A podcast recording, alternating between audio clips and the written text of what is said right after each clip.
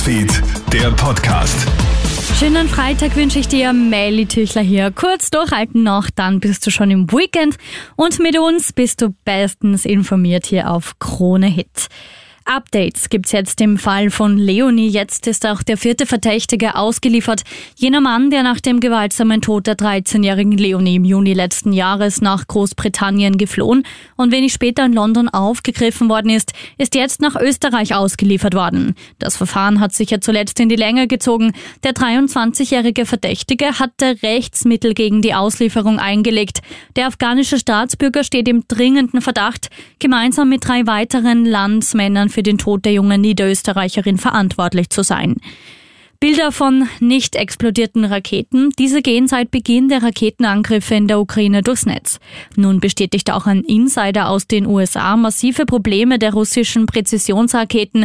Es gebe eine Ausfallquote von bis zu 60 Prozent. Das könne erklären, warum Russland auch gut einen Monat nach Beginn seiner Invasion im Nachbarland viele militärische Ziele nicht erreicht hat, etwa die Ausschaltung der ukrainischen Luftwaffe, heißt es. Ein Ausfall kann von Fehlstart bis hin zu Raketen reichen, die beim beim Aufprall nicht explodieren.